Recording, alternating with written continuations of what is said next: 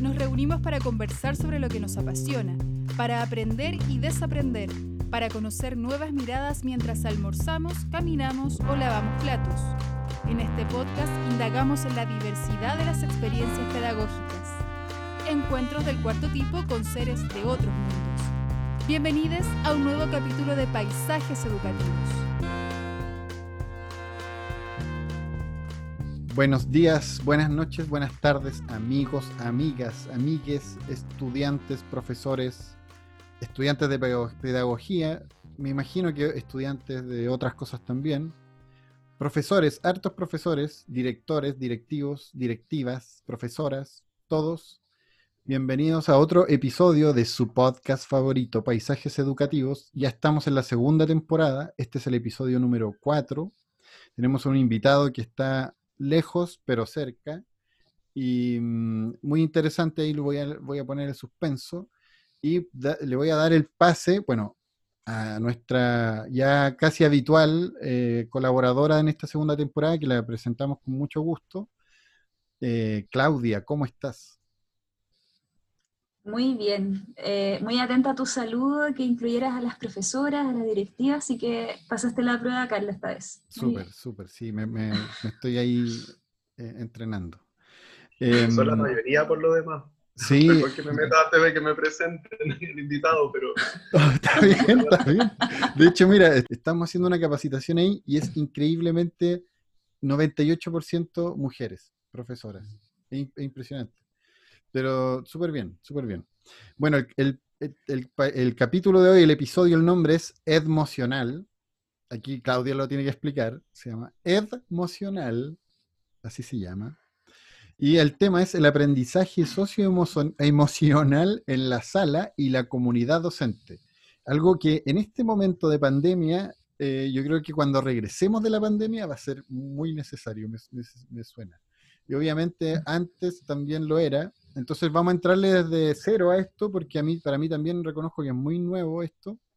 O sea, muy, muy nuevo. Yo no, no, no manejo data, información sobre esto. Y precisamente por, por todo este preámbulo y esta necesidad de información, tenemos un invitado que es como de, de todas partes. Bueno, eh, es chileno, ahí él nos va a explicar, nos va a contar, pero ahora está en Brasil pero tiene estudios en el extranjero, en Harvard nada más ni nada menos. Es como ya lo hablamos en otro capítulo cuando entrevistamos a Néstor Triviño, que uno tiene una imagen muy de película gringa de Harvard, como de, chaqueta de equipo de fútbol, eh, de todo ese imaginario gringo. Y que sería bueno, igual yo tengo dudas, me gustaría que me contara un poco cómo es esa experiencia allá. Y bueno, bueno buenas tardes, Ignacio Centeno, ¿cómo está? Hola, hola, aquí estoy. Muchas gracias por la invitación. Muy contento de estar acá en este espacio, con muchas ganas de conversar, hacernos preguntas y aprender, sobre todo. Exactamente, muy bien. Eh, yo creo que sería bueno que nos contara un poco como de dónde viene tu experiencia con el aprendizaje socioemocional, como para que los auditores te conozcan, tengan datos sobre ti. Bien. Em, yo la primera vez que escuché hablar de esto fue el año 2013, eh, cuando me preparaba para ser profesor dentro del, del, contexto del programa Enseña Chile. Eh, creo que tenemos audiencia de otros países también, ¿no es cierto? Entonces, tal vez les, les, puede sonar la red eh, Teach for All. Tiene, no sé, está Enseña por Argentina, Enseña Uruguay, eh, en México, creo que se llama, uy, no me acuerdo. Enseña por México. Enseña por México, bueno, en fin. Eh, es un programa que está en, varios países y, donde forman a profesionales para que luego se desempeñen durante dos años en eh, salas de clases en contextos de alta vulnerabilidad. Y yo hice ese programa en, en cuando, bueno, en el año 2013, como decía. Eh, y ahí, en, el proceso de formación inicial, fue la primera vez que escuché hablar de habilidades socioemocionales. Eh, como que nos, nos, enseñaron que existían habilidades cognitivas y habilidades socioemocionales y que era muy importante que los estudiantes desarrollaran ambas. Fue la primera vez que escuché hablar de eso. Eh, y luego lo descubrí en carne propia cuando estuve en, en la sala de clases, en mi rol de profesor. Bueno, posteriormente estudié pedagogía, ahora soy profesor de matemáticas en enseñanza media. Eh, y, ahí comenzó todo, ahí empezó mi, mi camino, eh, primero desde la sala de clase, eh, enseñando, haciendo aprendizaje socioemocional en el aula con mis estudiantes, y luego formándome y formando a otros profesores.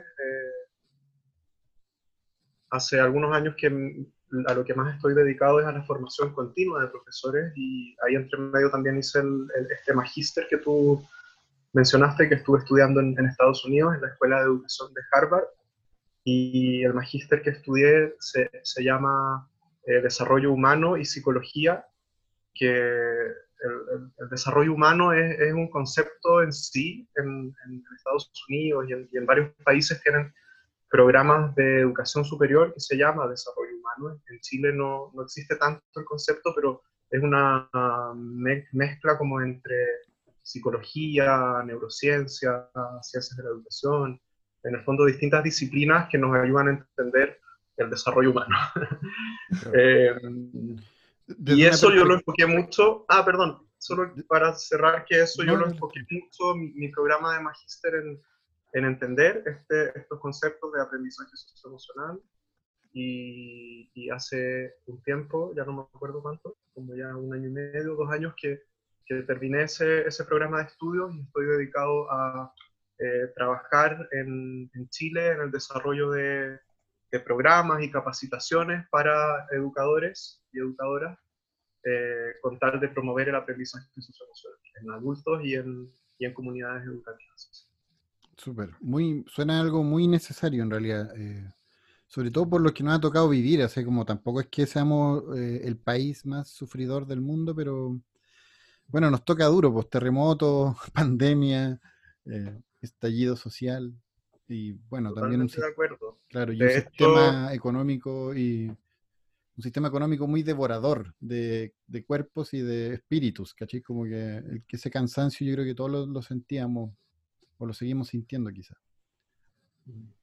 Sí, de hecho con, la pandemia eh, se ha hecho mucho más visible el tema, la necesidad eh, por atender a la crisis en este minuto de salud mental, que en realidad también ya estaba, no es, como nuevo. Chile ya tenía eh, indicadores espeluznantes de salud mental en todas las edades de la población, pero con la pandemia ya la crisis es demasiado profunda y, nada, la idea de aprendizaje socioemocional emerge así con toda su fuerza eh, y también en la política educativa, por ejemplo, desde el de Educación se empieza a utilizar este término. También, insisto, no es algo que aparece de la nada de un día para otro, ya se venía hablando, ya el Ministerio traía ciertas iniciativas, pero en 2020 se aceleró así de manera impresionante, como el, boom del aprendizaje socioemocional. Claro. Y en ese sentido, el aprendizaje socioemocional viene de mm, tiene, así como en la filosofía hay escuelas, eh, como en todas las disciplinas en realidad hay escuelas, Harvard, ¿qué, tipo de escuela viene a representar del eh, aprendizaje socioemocional? ¿Es, ¿Es en sí una escuela que tiene una línea y hay otras líneas? Eh, chuta, qué, difícil la pregunta. pero me, gusta, me gusta que partamos entendiendo, hablando de qué es aprendizaje socioemocional o qué podemos entender por aprendizaje socioemocional y reconocer, me gusta tu pregunta, Carlos, porque da la apertura a entender que en realidad pueden existir distintas visiones, distintos enfoques. Eh, muchas veces asumimos que aprendizaje socioemocional tiene un significado dado, pero en realidad es un concepto en construcción, es un concepto cambiante, como cualquier concepto en realidad.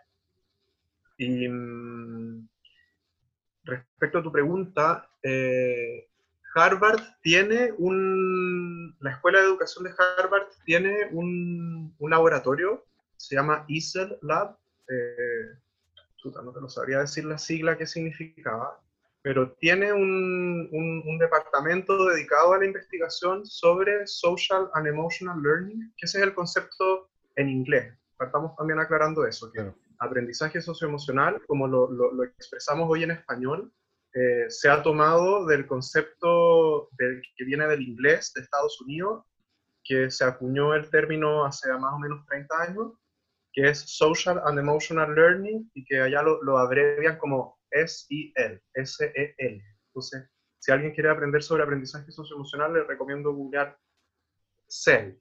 Y, va a empezar a ver cada vez más esta, estas siglas CEL.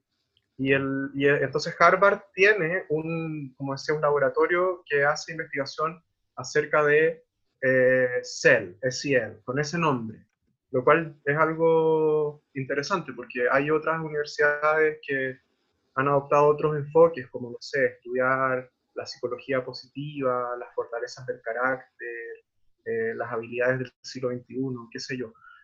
aprendizaje socioemocional eh, es un, un, concepto que está ahí como flotando y interconectado con, con, con, muchos otros conceptos como formación integral, desarrollo del carácter, habilidades del siglo XXI, como ya dije. Eh, y, y, Harvard eh, respondiendo a tu pregunta, tiene ese enfoque de estudiar el, aprendizaje socioemocional con ese nombre. Tiene este, este, laboratorio que tiene una investigadora que es, bastante famosa y prominente en el tema, se llama Stephanie Jones. También recomiendo mucho googlear la, la, literatura de Stephanie Jones. Em, y bueno, no sé, no sé si seguir hablando de esto o si quieren hacer otra pregunta. Tal vez estoy dando la lata.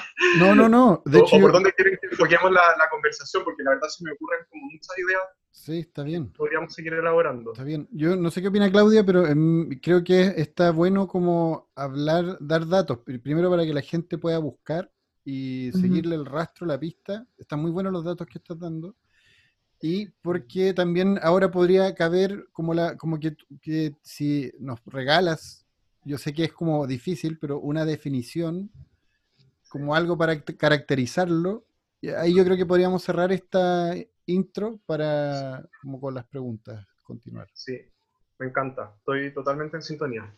Mira primero eh, como retomar la historia de que aprendizaje socioemocional o social and emotional learning es un concepto que fue acuñado por una organización estadounidense que se llama CASEL, que significa Collaborative for Academic, Social and Emotional Learning. Pero se abrevia CASEL y cada vez la van a empezar a escuchar más porque es probablemente la organización más influyente o, o sí, la que más ha publicado y ha como ido orientando rubro del aprendizaje socioemocional. Y ellos acuñaron este término hace más o menos 30 años cuando se constituyeron como, como organización eh, y con un grupo amplio de científicos que, que, genera esta iniciativa. Y ellos tienen una definición que, que la voy a leer y, y, después voy a hablar otras cosas. Ellos se refieren al aprendizaje socioemocional, voy a leer literal una traducción al español, como el proceso a través del cual niños, niñas y adultos adquieren y aplican conocimientos, actitudes y habilidades necesarias para, y acá voy a enumerar cinco dimensiones que ellos eh, plantean. uno, comprender y manejar las emociones. Dos, establecer y lograr objetivos. Tres, sentir y demostrar empatía por los demás. Cuatro, establecer y mantener relaciones positivas. Cinco, tomar decisiones responsables. Entonces, esta es una definición de aprendizaje socioemocional que, insisto, pienso que es la más influyente, la que más vamos a encontrar en la literatura, en Internet. Em, ella se refiere al desarrollo de ciertas habilidades socioemocionales, ¿no es cierto? Habla de, aquí clasifican en cinco grupos de habilidades socioemocionales y ahí quisiera eh, complementar y, unir con la pregunta anterior y lo que comentábamos anteriormente, que en Harvard eh, se ha hecho un, un, proyecto de investigación que se llama el Taxonomy Project, el proyecto Taxonomía. Porque un desafío al hablar de aprendizaje socioemocional es que no hay una definición única, no hay... Eh, existen múltiples términos y múltiples modelos para referirse a esto. Y este Taxonomy Project ha mapeado cuántos, cuántos modelos, cuántos términos existen, y se han dado cuenta que son cientos. Existen cientos de, de, palabras, de términos para referirnos, de constructos, para referirnos a, al aprendizaje socioemocional.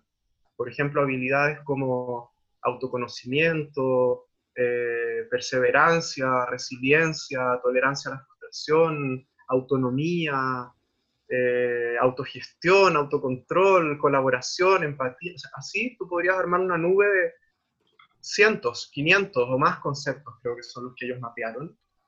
Entonces, eso genera un, desafío cuando, cuando queremos hablar de qué es aprendizaje socioemocional en específico. Pero Harvard, el enfoque que, que ellos promueven, eh, resume esta, esta complejidad y esta nube de habilidades en tres dimensiones, que hay bastante consenso en, en que hay tres, tres, dimensiones que son primero cognitiva, y eso es súper interesante entender que por mucho tiempo se ha hablado también de habilidades no cognitivas. Para referirse a lo socioemocional, seguramente han escuchado hablar de habilidades blandas, por ejemplo. También es un, término que está por ahí cerca, ¿no es cierto? Y también habilidades no cognitivas. Pero eso está ya creo bastante obsoleto y, y en ese sentido Harvard ha sido súper enfático en, en que las habilidades socioemocionales son cognitivas, no están disociadas de la dimensión cognitiva. Para regular mis emociones, por ejemplo, yo necesito de ciertas habilidades cognitivas, necesito, por ejemplo, un manejo de, vocabulario emocional, necesito ser capaz de reflexionar acerca de estrategias para regular mis emociones. En fin, hay una dimensión cognitiva ahí que no es separada de lo socioemocional, sino que está integrada. Esa sería la primera dimensión. Segunda dimensión sería habilidades eh, emocionales o intrapersonales, que tiene que ver con cómo gestiono mis emociones, mis pensamientos, mis conductas. Y una tercera patita que sería habilidades sociales o interpersonales. Ese enfoque a mí me gusta mucho y es el que plantea Harvard. Harvard me parece que es un, modelo bien parsimonioso, que tiene estas tres dimensiones y, y a partir de ella podemos eh, plantear otros conceptos. Y, perdón, no sé si, estoy dando la lata, me No, no, está súper. De hecho, se me quiero agregar una cosa. Que como, como señalaba antes, el concepto de aprendizaje socioemocional es cambiante, no es algo... ¿Perdón, Carlos? No, no, no. Dale. Ah, ya. No, no, no, que quería, quería plantear que este concepto de aprendizaje socioemocional es cambiante, es dinámico, eh, y en Estados Unidos eh, ha evolucionado notablemente en estos 30, más de 30 años que eh, emergió esta organización con la definición que les acabo de leer. Y en ese país se ha ido recientemente instalando una nueva visión de aprendizaje socioemocional que a mí personalmente me resuena mucho y que quiero leer la definición porque va, va a contrastar bastante con la que leí recién. Y, y la misma organización, eh, recientemente está promoviendo un enfoque de aprendizaje socioemocional al servicio de la equidad y la justicia social, que son eh, como otros términos que se instalan ahí como indisociables de esta mirada de aprendizaje socioemocional. Eh, y voy a leer la definición. Ahora, ah, es una definición que le pusieron un apellido en realidad. Le ponen Transformative SEL, o sea, aprendizaje socioemocional transformacional. ahí, a mí, mi valoración personal me parece un poco exagerado ponerle ya tantos apellidos al concepto. Pero, en fin, ¿qué sería aprendizaje socioemocional transformacional? Es un proceso a través del cual eh, jóvenes y adultos construyen relaciones sólidas y duraderas que facilitan el aprendizaje conjunto para examinar de manera crítica las raíces y las causas de la inequidad y así desarrollar soluciones colaborativas que conduzcan a eh, el bienestar personal de las comunidades y de la sociedad.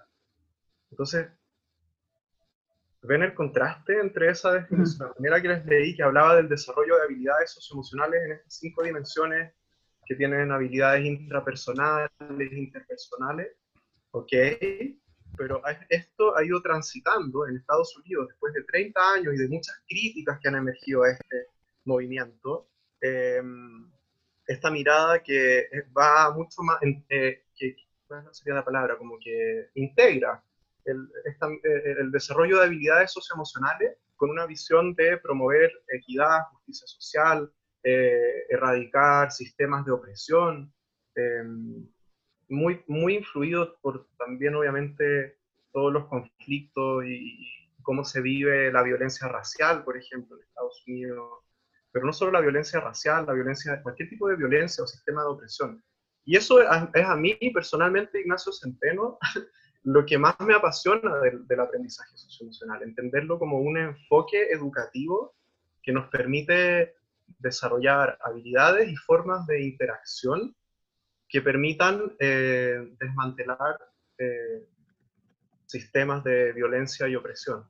Entonces hay un, por ejemplo, quiero mencionar otra, otra, otro proyecto que me, gusta mucho, que se llama Think Equal. Think de pensar, equal de igual. igual.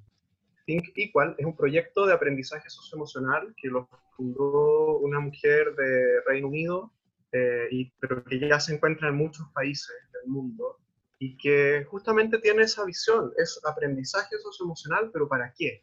Al servicio de erradicar, ella, a ella lo que más le movilizó fue el tema de la violencia de género.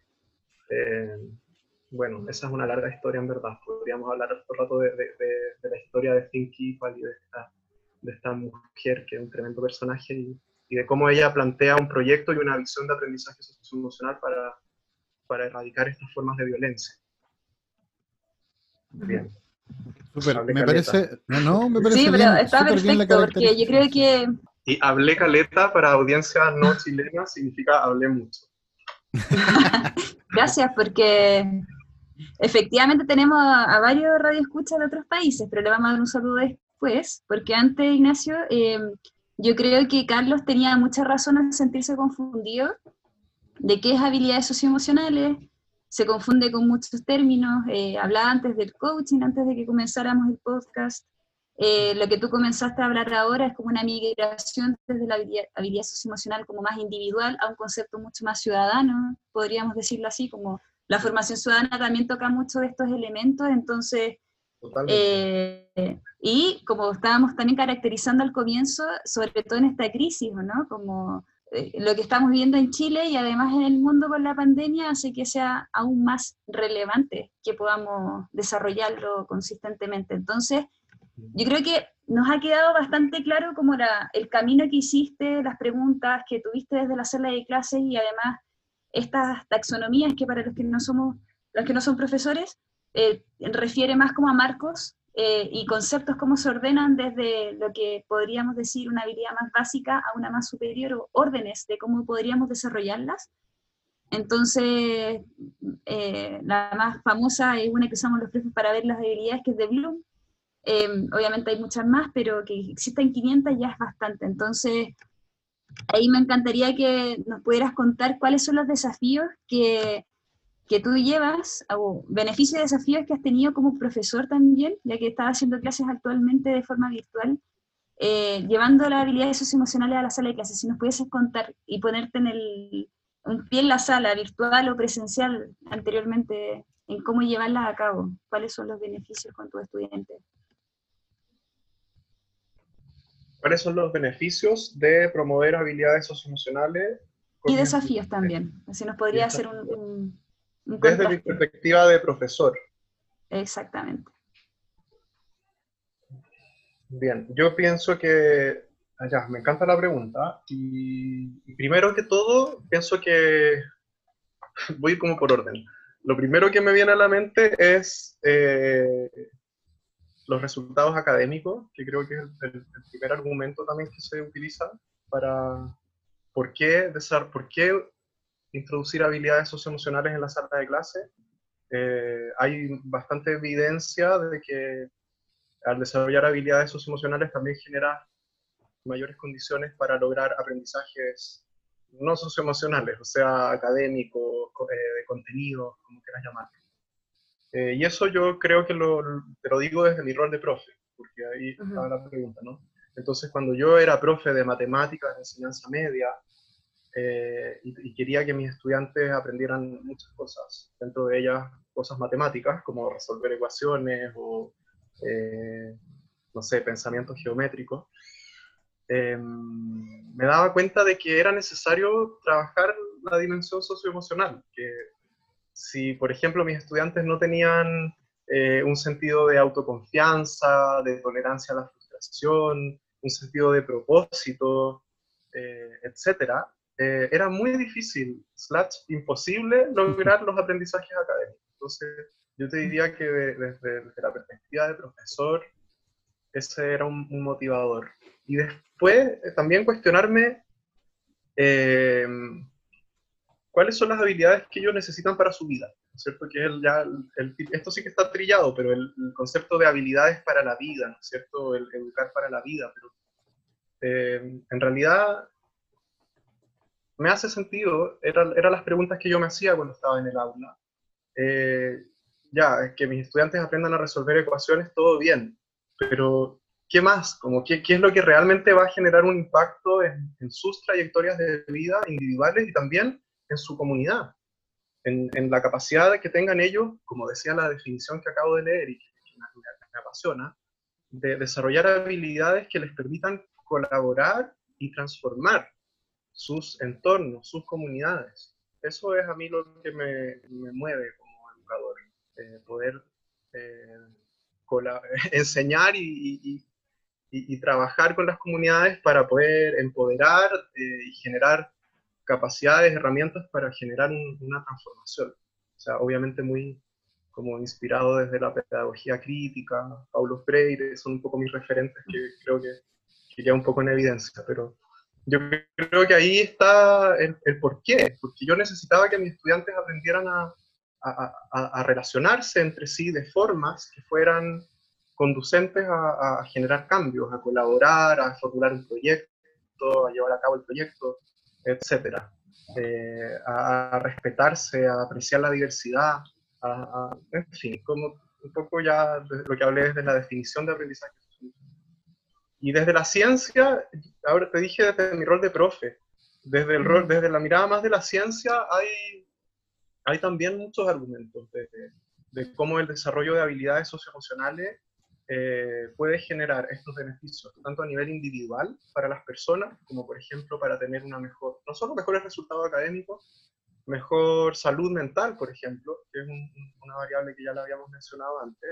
Si yo aprendo a, a reconocer mis emociones y conozco estrategias para regular mis emociones, em, si yo soy consciente de mí mismo, puedo acceder también a un mejor nivel de salud mental, de calidad de vida, y a partir de eso también relaciones interpersonales más saludables, ¿cierto?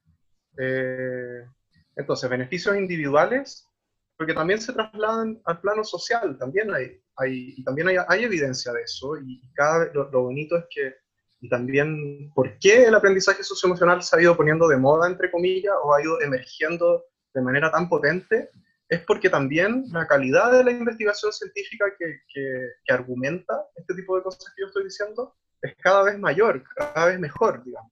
Eh, estudios longitudinales, estudios aleatorizados, estudios de gran escala que muestran estos beneficios de, de desarrollar habilidades socioemocionales, no solo a nivel individual, sino que a nivel social. Entonces, por ejemplo, solo para ir cerrando esta parte, hay un estudio eh, que es bastante famoso que examinó un estudio longitudinal que tomó una generación como, como 30, 40 años y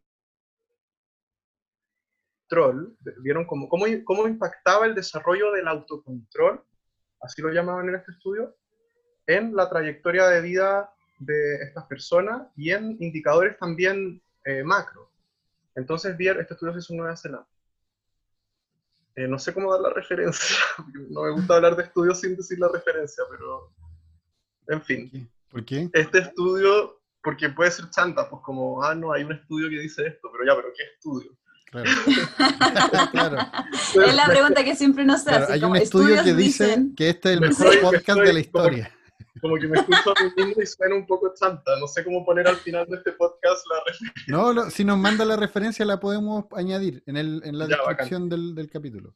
Pero solo para ser breve, este estudio, que estoy dando un ejemplo, eh, mostraba que los niños y niñas que lograban desarrollar un mayor nivel de autocontrol durante su primera década de vida, en su edad adulta, eh, tenían eh, mejor salud física y mental, eh, mejor, menos tasa de, em, condenas por conductas delictivas eh, y mejores resultados también de seguridad financiera, como ahorro, eh, menos endeudamiento, y todo esto eh, independiente de los niveles socioeconómicos, lo que hacía más potente aún los resultados.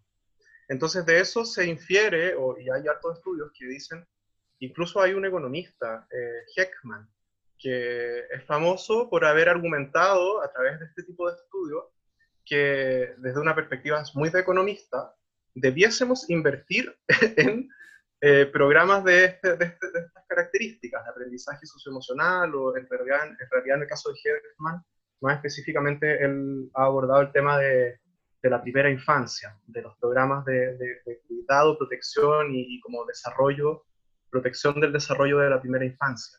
Desde la perspectiva más economicista posible, se ha ido argumentando que estos son eh, inversiones que valen la pena, porque reducen al final el gasto en salud pública, el gasto en sistema carcelario. Entonces, bueno, en fin, creo que ahí viajé un poco desde mi rol de profe, científico y beneficios no solo a nivel individual, sino que también social. Sí, súper. Me gustaría redondear esto. O sea, tú, por favor, Ignacio, corrígeme si estoy redondeando mal. Si estoy mm. como eh, deformando un poco las ideas que se hablaron. Porque está tan interesante, a mí yo me quedo, me parece muy interesante lo del propósito que tú dijiste como profesor, como el propósito que te mueve más allá de la cosa disciplinar, más allá del, del, detalle que es muy importante de la ecuación, del conocimiento, del concepto, el propósito que nos mueve como, como profesores, que como profesores también somos hartos aprendices, que quizás eso nos cuesta reconocerlo. Mm, y, por otro lado también me parece muy importante, em, como lo que dijiste, o sea, está como muy unido a eso, lo, de las habilidades blandas, como que se llama así, y, está muy en el lenguaje de los profesores, cuando uno le habla de la evaluación formativa y de cómo, cómo enfocar eso, de cómo hacer, llevar a cabo procesos de evaluación formativa, aparece esta lógica de las evaluaciones blandas como algo que, primero la palabra blando ya suena súper fofo y sin importancia. No sé por qué, me, blando me suena así. Claro, también por una cultura, lo duro es lo importante y lo blando es lo, ay no, si están, no importa. Muy fálico patriarcal. Muy fálico, muy fálico patriarcal, exactamente. Como de, la musculatura a la, a la, flacidez y de todos los espectros que abarca eso, eh, está en una cultura, pues, como de mirar las emociones y los, aprendizajes socioemocionales como algo que no, requiere, no es importante, como algo que es de segundo orden y quizás de tercer orden. Entonces es interesante, no, tan solo por los, o sea, claro, lo, reafirman todas estas inquietudes científicas, pero eh, está o sea, como que nos cayó de sopetón ahora. Eh, fue una cachetada la pandemia en todo sentido y también en este sentido. Y por otro lado, el estallido social, en particular en Chile, que también se dio en 40 países más, como estallidos de este orden, estallidos sociales de este orden se dieron en muchos países en el mundo, es porque algo está pasando, pues hay como una tetera que está ahí piteando hace rato y que nadie quiere eh, apagar, o nadie quiere apagar la tetera, que hace mucho rato que está sonando. Entonces, es, interesante cómo se van como juntando todas las cosas, como las reformas educacionales en los países, la mirada sobre la educación, la mirada sobre estas cosas, que aparezca este economista, como que todos nos están diciendo un poco, oye, ojo, que esto es súper importante y es fundamental para el conocimiento. Es decir, no hay conocimiento si no hay actitud y no hay habilidades, si no hay ganas, si no hay amor, si no hay disposición, si no hay voluntad, no hay conocimiento como va muy de la mano. En el fondo, no somos robots. Nadie es un robot. eso. Eso, yo creo que hay que pasar al segundo, tenemos que pasar al segundo bloque. Y Claudia, tú podrías eh, hacer lo de las redes sociales, que siempre lo hacemos tan... No siempre lo hago esta parte, esta parte me encanta. Eh, Ignacio. Eh, yo creo que es mi parte favorita. ¿Ya? Te voy a explicar por qué. O sea, primero voy a hacer un barrido a todos los países que están aquí escritos. Yo confío en el equipo de Escuela en Acción de que son verídicos. eh, pero a través de las redes sociales nos visitan de muchos países. De la página que tú ya viste, Ignacio, del Instagram, Twitter, en fin. Eh, tenemos saludos a Paraguay, Uruguay, Argentina, Colombia, Honduras, México, Perú, Estados Unidos, o de Unidos, ¿ah? China, Inglaterra, Australia, España, Francia, Austria, Bélgica, Alemania y Suecia. Entonces, eh, primero, gracias Ignacio por ser considerado, porque efectivamente los chilenos, además de hablar rápido y pronunciar más o menos, tenemos varias muletillas, entonces, gracias por el esfuerzo. Y ahora te explico por qué es mi parte favorita del podcast, porque eh, le invitamos a, los adultos que, que eh, pululen niños en su casa o en su vida, ya sean sus hijos, sobrinos, en fin, eh, que puedan recopilar esas buenas preguntas que no están sesgadas por la experiencia de estar vivo, porque uno se pone adulto y se le rigidiza todo eso de los límites, ¿verdad? Entonces, invitamos a aquellos que nos manden esas preguntas y la pregunta de hoy día es la siguiente que te la vamos a hacer a ti. ¿Estás preparado? ¿Sí? Súper. Para que, para, ok. La pregunta es, ¿por qué me aburro? ¿Por qué me aburro? ¿Por qué uno se aburre? Un niño le pregunta. Eso, un niño pregunta. ¿Mm? Me, encantó, esta pregunta. ¿Te la respondo? ¿Lo que se me ocurre? Sí. Lo que se ¿Cómo le responderías tú a ese niño que le preguntó a este adulto y el adulto lo mandó a Escuela en Acción, ¿qué le dirías a ese niño que está escuchando ahora? ¿Por qué se aburre? Ya, pero puedo, antes de responder esa pregunta, aprovechando que estamos hablando de redes sociales, nunca dije por qué el nombre de este episodio era Edmocional. Ah, claro. Toda la razón. voy a contarles que Edmocional es el nombre que yo le di a una cuenta de Instagram, que la pueden buscar, Edmocional, donde yo publico cosas de, aprendizaje socioemocional, conocimiento científico, herramientas, y ahí hablamos mucho de emociones y de palabras emocionales. Entonces también tiene que ver con, esta pregunta de ¿por qué me aburro? Em,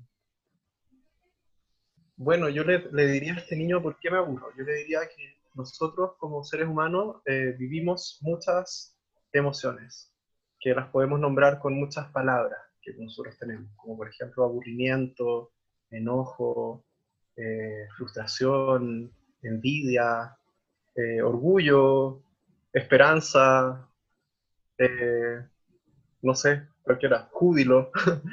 y el aburrimiento, así como todas estas cientos de emociones que existen, está ahí para decirnos algo, para indicarnos algo acerca de lo que nosotros estamos viviendo, lo que nosotros necesitamos tal vez. Entonces, ¿por qué me aburro? Bueno, porque estás viviendo una emoción eh, que te está tratando de comunicar algo acerca de lo que tú estás viviendo, acerca de lo que tú necesitas. Eh, no sé por qué te aburre. Tal vez porque es aburrido lo que estás haciendo, no sé, tienes que cambiar de, actividad, tienes que buscar algo que te, que te, saque de ese de aburrimiento, claro el aburrimiento te está diciendo que tal vez esa actividad ya no vale la pena seguir haciéndola y es necesario buscar otra actividad que tal vez va a ser más enriquecedora para ti. Entonces, tal vez eso al final, el aburrimiento, tú te aburres porque tienes ahí eh, un, un, regalo que son tus emociones y que te, que te enseñan, que están ahí para enseñar. Eso sería mi Yo creo que esa, esa pregunta claramente apareció en pandemia, porque es bien cansador esto, es bien cansador el encierro. Sí, eh, que Ignacio actualmente, como contó, además, eh, forma a profesores a través de capacitaciones, asesorías, también como lo hace Escuela en Acción con su establecimiento. Entonces, nos encantaría que nos contaras desde, desde esta mirada, en el contexto que estamos de pandemia sobre todo, eh, ¿qué oportunidades y desafíos ves en la formación de los docentes sobre, el, eh, sobre las habilidades socioemocionales. Porque, y aquí, y aquí termino, eh, hay mucha ansiedad, por ejemplo, de, de ah, cómo educo a los estudiantes en esto. Pero ¿qué pasa con la formación de los profesores en esto también, no? ¿Cómo, cómo es que, ¿Cómo es que vamos haciendo esa conversación de lo que pasa en la sala virtual o con los, con los estudiantes, con los adultos que están a cargo de esa formación también? Entonces, si nos puedes enmarcar qué, qué has observado y que nos puedas distinguir esta, estas dos áreas de oportunidades y desafíos en Chile. Bien. Sí, este año me ha tocado trabajar con, profesores y colegios que están eh, muy interesados por, por este tema y yo creo que la, la primera oportunidad es esa avidez, esa sed de conocimiento que ha emergido, que se ha hecho imperante, como, como ha, ha, mencionado Carlos hartas veces acá en el podcast, que, que la pandemia hizo que esto fuera ya una, una necesidad de primera urgencia. Así que hay una gran avidez. Esa sería la primera oportunidad. Eh, no se me ocurren otras oportunidades en este instante, pero desafíos, primero, por supuesto, el factor tiempo, eh, porque esto es algo que requiere tiempo, dedicación para formarme, no es algo que ocurre espontáneamente, ¿no es cierto? No, no así yo como que, mágicamente de la nada aprendo acerca de aprendizaje socioemocional, no. Entonces ese es el primer gran desafío que los profesores y profesoras, bueno, también hace varias décadas que vivimos sobrecargados, sobreexplotados. Eh, ahora con la pandemia ha también emergido el desafío de reinventarse para educar a distancia. Eh, entonces es muy escaso el tiempo que tenemos para estudiar y formarnos. Así que ese diría que es el primer desafío. Y el segundo que mm, de alguna manera estaba implícito, creo, en cómo lo, la, la, pregunta, en la pregunta, yo no me acuerdo exactamente cómo la fraseaste, pero otro desafío es que nos faltan modelos, en Chile al menos. En, Chile yo me doy cuenta que existe una carencia de, de, modelos, de que podamos ver cómo otros profesores y profesoras hacen esto de manera concreta en sus salas de clase. Existen metodologías, existen modelos. La mayoría provienen de otros países, no los hemos visto aún eh, contextualizados y aplicados en salas de clases chilenas. Nos falta eso, sistematizar ese conocimiento. Y también, por supuesto, eh, prácticas basadas en evidencia, que, que, podamos, que podamos haber probado en salas de clases chilenas y también eh, investigado sus, su impacto, sus beneficios. Entonces, estamos súper lejos de eso, yo creo. Estamos, yo creo, hacia allá, ojalá. Quiero creer que estamos en la etapa de, sabemos que esto es importante, estamos haciendo lo posible por formarnos para eh, innovar en las salas de clases. Y espero, el desafío es que de aquí a un tiempo podamos activar un, un ciclo de práctica e investigación, que podamos eh, generar este ciclo dinámico en que docentes, educadores generamos prácticas en las salas de clase y al mismo tiempo investigamos qué funciona, qué no funciona, cuándo funciona, para qué tipos de estudiantes, para qué edades. Porque ese sí que es otro desafío, el tema de, cómo hacemos que esto sea adecuado a la edad de los estudiantes. Y eso es un desafío no solo a nivel de Chile, es un desafío a nivel mundial. Yo diría que por ahí hay una, una frontera de conocimiento. Hay eh, a nivel mundial, si tú te metes, vas a darte cuenta que no se sabe mucho. Aprendizaje socioemocional, cómo abordarlo de manera diferenciada según edades. Ahí es donde más hay lagunas de conocimiento y, en fin, hablé harto. Así que le voy a dar la palabra a Carlos. De hecho, respecto a lo mismo, como eh, de los modelos, como... Eh, como, ¿qué crees tú que sería o, o, lo que has visto funciona más. O sea, yo me imagino que un modelo instruccional, aleccionador, como de ese profesor que se para adelante y típico discurso, oigan, ustedes tienen que ser empáticos porque tienen que ser buenas personas y, el discurso de media hora de ser buenas personas, eh, no, no sé si producirá buenas personas.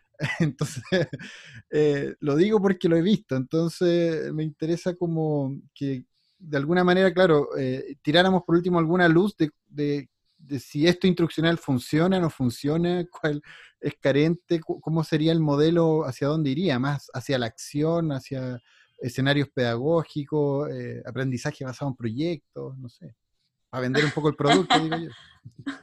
Ya, mira, voy a, voy a elaborar sobre esta idea de modelos.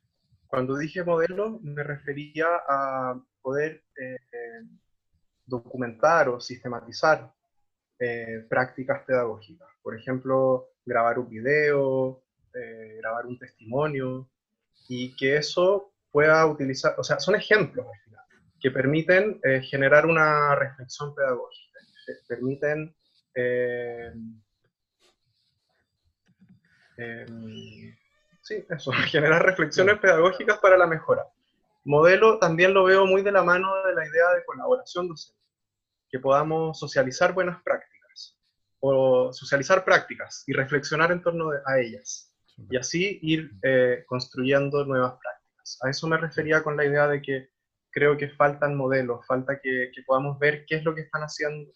Yo cuando encuentro ese tipo de cosas lo, lo, atesoro, como cuando veo un artículo que dice, miren, en esta escuela están haciendo esta metodología y esto es lo que eh, implementaron, si mm. funcionó. A eso me refiero con que creo que... No sé, mm, Perdón, es que sé, como están las conexiones lentas, yo como que de repente no...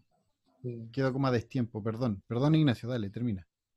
No, no, no, que yo me refería a eso cuando introduje primero la idea de modelos, pero después, escuchándote, Carlos, me, me, me viene a la mente que también la idea de modelar, que, el, que también es clave en el, en el, en el aprendizaje socioemocional, de eso también hay, hay harta evidencia de que para fomentar las habilidades socioemocionales de los estudiantes, es importante que educadores adultos podamos cultivarlas nosotros primero.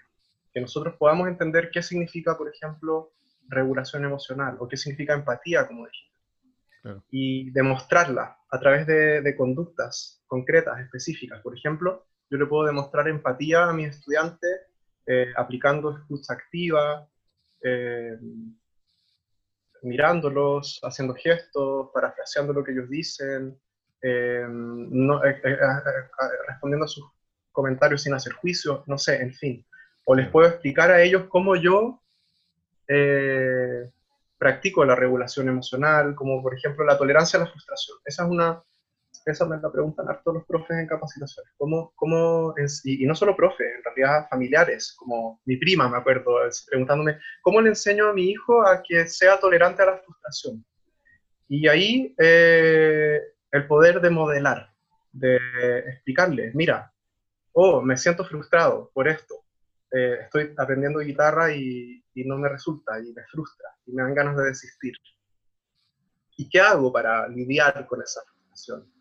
Bueno, eh, me digo a mí mismo que esto es un proceso, que hay que practicar, que toma tiempo, o respiro, tomo un par de respiraciones, en fin, le comunico y le muestro cómo yo soy capaz de reconocer una emoción y aplicar una estrategia para regular. Y ahí estoy modelando. A eso me refiero también con... Claro, a eso, eso yo como un poco también apuntaba, como al hecho de, que... Mm, por lo mismo, por esta mirada, como este foco un poco debajo, mm, como mirar eh, no con tanta importancia la educación socioemocional, em, como se tiende a pensar que basta con decirle a los niños que sean buenas personas o que expresen sus sentimientos, como claro, tienes a alguien que está súper como compungido y tú le dices ya, pero si no es, no es nada terrible, ah, pero no sé, o lo llevan a la inspectoría y le dan un tecito. No tiene nada, eso es como la antítesis del aprendizaje. Por eso, por eso te digo, pues es como, es como que las soluciones que uno ve a diario en, los, en las escuelas son súper... Eh, eh, están en, eh, claro, lo que es en, la, en el otro lugar, en el 180 grados más allá, al otro lado de lo que tú estás contando. Entonces, me parece importante como decir esto que estoy diciendo, para que todas esas personas que eh, creen que el, mensaje buena onda basta eh, y como, como, que lo que dices tú, es importante la formación, es decir, estudiar esto, eh, informarse bien, porque si no puede ser todo lo contrario de, de, producente, es decir, puede ser contraproducente para el niño o para el entorno en el que estás trabajando, es decir, es muy delicado, yo lo veo como algo muy delicado porque en el fondo lo asocio mucho, o lo asocio quizás también erróneamente quizás a la salud mental. Entonces como que puedes producir como ciertos, elevar los grados de frustración o elevar, elevar ciertos eh, eh, grados de rabia o enojo en una persona con malos, malos, malos consejos, entre comillas, como diciéndole cosas equivocadas, como que hay que ser muy cuidadoso con esto, no es, como ver un video, leerse un libro y luego sentirse un, enseñador socioemocional, un profesor con esas, claro. Es un proceso de largo aliento, de desarrollo personal de nosotros como educadores. Nunca, nunca nos deja de formarse, yo creo, como educador socioemocional. Sí, como, y como educador y como, y como persona finalmente. Yo creo que eh, lo interesante ahí es como que eh, ser curioso y tratar de ser respetuoso también con estos espacios de conocimiento, acercarse, preguntar. Bueno, tu mail está ahí disponible, yo creo que para que todos los nuestra, toda la gente te pregunte. No, pero me estaba metiendo al Instagram y ahí hay, bueno, el Instagram, pues meterse, preguntar, yo creo que esto de postear libros, por ahí te vi como una foto de un libro, eso está bueno, como postear libros, como tirar datos, papers, documentos que puedan servir para más o menos tener una visión más clara. Eh, la última pregunta y yo creo que ya tenemos que cerrar. Y ahí tenemos mucho menos tiempo. Eh, Claudia. Sí. Sí, que yo creo que lo que nos quiere rescatar Ignacio es que es un trabajo de 24/5, bueno, algunos profesores 24/7 ya con, con esto de la pandemia, pero no es algo individual, sino que es algo colectivo, que falta el modelo chileno, que, pero, pero no me quería detener ahí, sino que eh, ya que, ya que en Chile estamos en algo incipiente y estamos aprendiendo y, y, nos estamos poniendo de acuerdo de lo que queremos ver y, y, también que somos promotores de eso que queremos ver como modelos, como tú decías, eh, ¿cómo se vería esta escuela? Entendiendo que en Chile estamos aprendiendo, sí, pero para que nos puedas iluminar un poco de em, cómo podrías caracterizar un establecimiento escolar que tiene como foco eh, el desarrollo de las habilidades socioemocionales. ¿Cómo se ve? ¿Qué, se, qué, ocurre? Ya, me encanta esta pregunta, que la preparé mi respuesta, porque es una pregunta que le agradecí mucho que me la hicieran, me ayudó mucho a mí madurar. Es una pregunta que, creo que, educadores socioemocionales tenemos que hacernos. ¿Cómo se ve una escuela o qué caracteriza una escuela eh, donde hay aprendizaje socioemocional? Eso es, ¿no? Entonces, yo creo que primero que todo, creo que es una escuela que ha madurado estas preguntas básicas que hoy nos hemos hecho en la conversación. Partiendo por qué es aprendizaje socioemocional, qué entendemos nosotros en nuestro contexto cuáles son las habilidades socioemocionales que nosotros declaramos relevantes, cómo las vamos a nombrar, tenemos un lenguaje común. Entonces, eh, y el por qué, ¿no es cierto? Que también hablamos de por qué seleccionamos estas habilidades, eh, por qué adoptamos este enfoque de aprendizaje socioemocional, qué es lo que nos, nos moviliza a nosotros a fomentar estas habilidades con nuestros estudiantes. Entonces yo creo que ese es el, el primer paso, la primera característica. Esta escuela ha madurado estas preguntas, ha, reflexionado, ha, discutido, ha formulado declaraciones de, de, esto es lo que entendemos, una visión, ¿no es cierto?, de esto es lo que entendemos por aprendizaje socioemocional, estas son las habilidades que vamos a fomentar, por estas razones, y lo vamos a hacer de esta manera. Eso primero. Y segundo, em, creo que tiene que ver con la formación continua de los adultos, como hemos ido mencionando. Eh, tienen que haber espacios sistemáticos de aprendizaje para adultos que les permitan ser eh, a ellos desarrollar sus habilidades socioemocionales, ya sean capacitaciones o eh, mecanismos internos de colaboración docente, de acompañamiento docente o de desarrollo profesional docente, como lo llamamos en Chile, eh, que les permitan a los adultos de la comunidad ir desarrollando sus habilidades socioemocionales sus conocimientos y herramientas para desde ese lugar eh, llevarlo al, aula y a las interacciones con estudiantes. Eso, bueno, podemos reflexionar acerca de más cosas, pero voy a quedarme en esos dos también por tiempo, ¿no? Pero creo que esos son los dos primeros pasos y creo que concentrémonos en eso y después seguimos. Sí, yo creo que, o sea, la conversación está ultra interesante. Yo tengo muchas preguntas, me quedo con muchas preguntas por lo mismo, porque no tenía mucha información y, y, mm, bueno, hay que ponerse a leer, a estudiar y sería muy bueno conversar pronto. Claro, la temporada está un poco programada, entonces habría que esperar la próxima temporada, pero vamos a tenerlo en carpeta sí o sí porque mm, está muy interesante, muy, y es muy importante. Oye, pequeño Diga. En verdad me, importa el tema de las referencias, porque no solo fue el estudio, también dije como eh, organizaciones, proyectos, dije hartas cosas que si pudiéramos hacer una lista tal vez y dejarlo al final publicado con el podcast. Sí, yo, yo, lo, yo he tratado de hacerlo con los otros invitados, pero mm, eh, por ejemplo una invitada todavía no publicaba, habló de un escrito que todavía no estaba publicado, entonces no podíamos ponerlo, el PDF.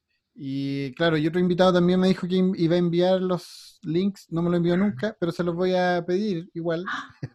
Vamos a ver si yo lo no, no estoy cobrando, no estoy cobrando, pero. Estás mm, funando. No, para nada. ¿Qué es eso, Carlos? No, pero es que, invitado. oye, pero son. No, pues digo, otro invitado, ¿no? No Ignacio, pues Ignacio No no tú, dijo nada de otro, otro, no, No, otra Ignacio, persona. o sea, pero nosotros igual lo decimos, como si quieren incluso emprendimientos que tengan. Esta cuenta de Instagram, por ejemplo, que hablaste también, incorporarla, porque me parecen espacios súper importantes cotidianos, como que puedo pasar por ahí y ver un dato de un libro, son más vínculos más inmediatos. Entonces, te agradezco si nos envías toda la información que, que quieras para también yo leer, pues, o sea, como para aplicarnos desde, desde acá. Así que te lo agradezco. Dale. Perfecto. Vamos a entrar a la última sección, Claudia. ¿Te parece? Sí. Sí, es que, perdón, pero me, me da mucha risa esta situación. me, acordaste a me acordaste a Plan Z, es como, no, no, pero no, Pero es- no tú. los chilenos, es que no tú, los otros chilenos. pero él es de Brasil, pues de otra parte. ¿no? Si los Ah, claro, pero, claro, entonces brasileños, está ¿no? más, Claro. es más excepción. Y lo otro que me da mucha risa es que mm, eh, entiendo lo, lo que el resquemor de Ignacio, como esto de la evidencia, que no se confunda con autoayuda, sino que realmente algo probado, es algo que se ha estudiado, que tiene variables metodología, y que la gente también se informe, si al final estamos todos aprendiendo de este tema que está que está bien sobrevendido, pero que poco hemos hablado de, de lo que entendemos finalmente. Entonces está bueno que, que veamos y leamos lo que se ha estudiado hasta el momento. Así que mm, muchas gracias Ignacio por tu rigurosidad académica y también por, por compartirnos tu experiencia. Y nos vamos a la última parte, que es mi segunda favorita. No, mentira. no, la otra es más favorita, pero esta sí me encanta porque eh, se llama preguntas cortas, respuestas rápidas. Entonces revela mucho lo que tienes ahí, al, servicio de tu cerebro y, espero que tu cerebro no te traicione. Eh, son tres preguntas y vamos a comenzar con la más indefensa que es, ¿qué fue lo último que aprendiste? Lo último que aprendí fue... Lo último que aprendí muy significativo fue a cocinar un queque de banana, que es una receta brasileña que se llama bolo de banana invertido. O sea, queque de banana dado vuelta. Claro. Y tiene una técnica que uno lo da vuelta y hay un caramelo que Oh, Chorrea. maravilloso. queque y queda un queque mojadito, porque además es increíble, lo que más me apasionó es que la masa lleva plátano molido, se mezcla la harina con, plátanos muy maduros, tienes, que usar plátanos muy maduros, molerlos, mezclar con la harina, el huevo, y se hace esta masa, y bueno, en fin, quedó muy rico y lo quiero probar de nuevo esta semana a ver si mejorando la técnica. Oye, perdón, pero el nombre del queque me sonó a una canción H, no la pude, esa como Bolo de banana, tere, tere, tere, como que me sonó al comienzo esa canción. No tiene nada que ver, ¿no? Supongo que no. Pasemos a la próxima que se me cayó el carnet. Claro, solo por eso. Eso. Ay, qué divertido. Oye, me encanta. Es que allá en Brasil, aparte de las frutas, es muy rica. Entonces me imagino cómo habrá quedado ese bolo de banana invertido. Y nos vamos a la segunda pregunta, Ignacio, ¿ya? Para, para que pongas en blanco tu mente. Y es, ¿cuál es la palabra que más has repetido esta semana?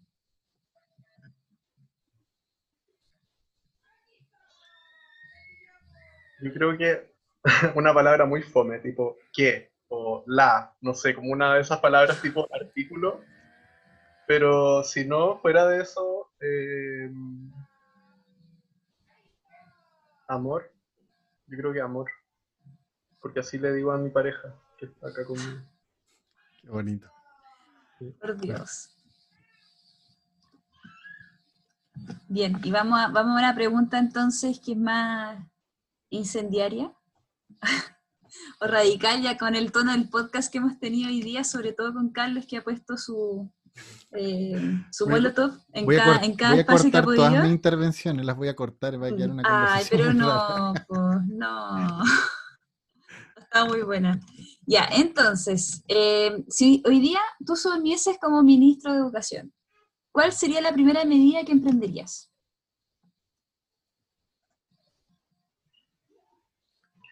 Ya, tiene que ver con, con lo que hemos hablado hoy.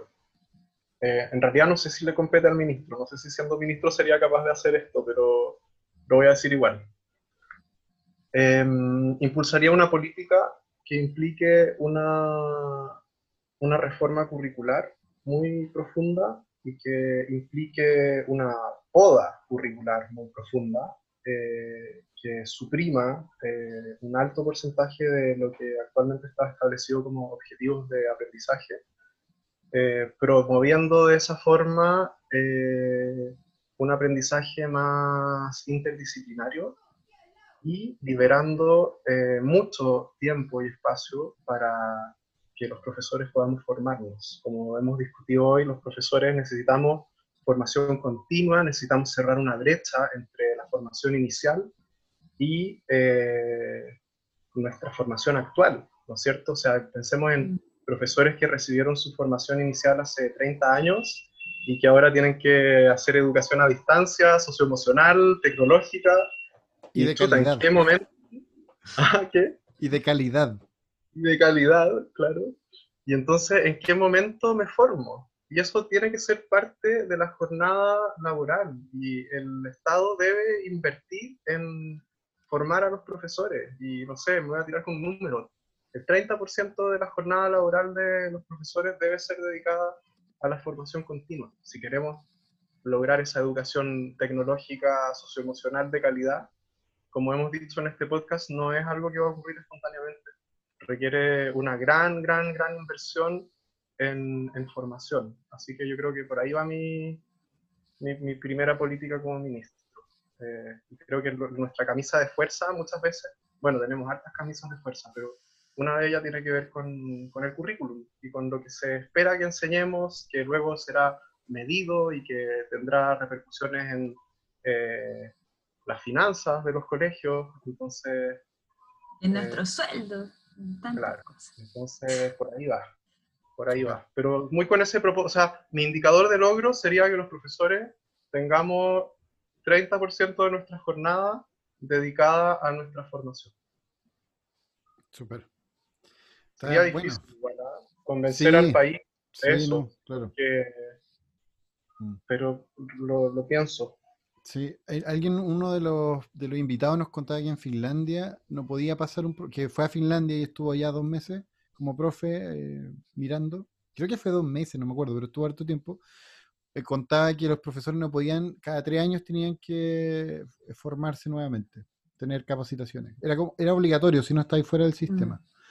Acá en Brasil también tienen un, tienen, bueno, Brasil es un país que tiene como, un país muy complejo, pero en comparación a Chile tiene como un histórico en las últimas décadas mucho más de derechos sociales y no solo en el, en el ámbito de, la educación de los profesores, todos los funcionarios públicos tienen un sistema que cada X años, no me acuerdo cuántos eran, creo que cada tres años, tienen derecho a un periodo que es de, no es de vacaciones, es, es, como si fuera vacaciones, pero no son vacaciones, y es un periodo de varios meses dedicado a la formación y a la actualización. Eh, Súper. Y eso es un derecho laboral. Sí, o sea, es muy necesario, claro. Muchas gracias, Ignacio. Eh, muy buena visita desde Brasil, el tremendo pique que te pegaste para hablar con nosotros acá. Estamos alrededor de una mesa tomando cerveza. sin mascarilla. Sin mascarilla, pasándonos por alto todas las reglas y leyes. No, mentira, ojalá, ojalá estoy pintando como el panorama que me gustaría, pero no, estamos encerrados. es horrible. Eso. Eh, bueno, insistir, muchas gracias Ignacio por tu tiempo, por tu paciencia, por, por, lo que nos has dicho, ha sido muy importante, así como interesante. Esperamos esos links para colgarlos en el Spotify. Este episodio ya aparecerá. Eh, le invitamos a nuestros escuchas a que eh, visiten todos los, todos los capítulos, siempre lo estamos nombrando porque siento que hemos tenido conversaciones muy reveladoras con diferentes protagonistas de la educación, profesores, profesoras, de todo, investigadores también hartos. Claudia, ¿una despedida alguna a alguien en particular, a un familiar, a nadie? ¿No quieres despedirle, dedicarle este capítulo o episodio a alguien? Eh, sí, quería dedicarle este episodio a, a mi equipo, con el que trabajo todos los días. Nos reunimos todos los días, ven este cuadradito que va cambiando solamente mi ropa y lo que muestro de mi casa eh, de que tienen un gran empuje. Eh, así que nada, les quiero mandar un, un, gran saludo, un abrazo y agradezco mucho que estén en, mi día a día. Son personas súper... No se dice cojonúas porque son mujeres, entonces podríamos decir que tienen... ¿Ah? tienen un gran poder interior y nada, que tienen un sentido de propósito súper alto y la admiro mucho, así que eso sería. Súper. ¿Y tú, Ignacio, algún saludo a alguien? Eh, Yo, eh, a, los auditores, a los auditores que espero que hayan podido disfrutar, aprender, que no haya sido lapero. Eh, eso es lo que más me importa en este momento. Pienso en, en, profes de, y, no solo profes, educadores, porque al final me gusta mucho el concepto de educadores porque es más amplio. Hay muchos profesionales y no profesionales y, personas que trabajan para la educación de otras personas y, en fin, tengo a todas ellas en este minuto en, en mi saludo. Sí, eso lo voy a tirar un dato por si alguien empieza, si lo escucha, si nos tiran datos de educadores de escuelas populares que tengan, eh, me imagino que todos tienen muchos que decir, pero no sé por qué se me vino ahora a la mente eso, porque son estos espacios no formales que son muy importantes en algunos sectores de la, de la ciudad o de los pueblos que sería interesante como conversar. Entonces invitamos para que se acerquen por nuestras redes sociales y nos hablen. Yo me despido y voy a saludar a Gastón Luna, que hace mucho tiempo que no hablo con él, guardo un gran recuerdo de su, de su, de su palabrerío, Gastón, no creo que escuche esto porque no está muy conectado a Spotify, ni a las redes sociales, ni nada de eso. Un abrazo a Cauquienes, que extraño mucho esa tierra, la echo mucho de menos. Cuando pueda, voy para allá. A comer longanizas con papas, que es lo más rico, el menú más rico del mundo. Con vino de, la zona. Oh, ese menú es impresionante. Ya, nos vamos porque me dio hambre. Gracias, Ignacio. Gracias, Claudia un abrazo a la distancia. Nos veremos de nuevo. Chao, muchas gracias. Que estén bien. Chao, chao, chao.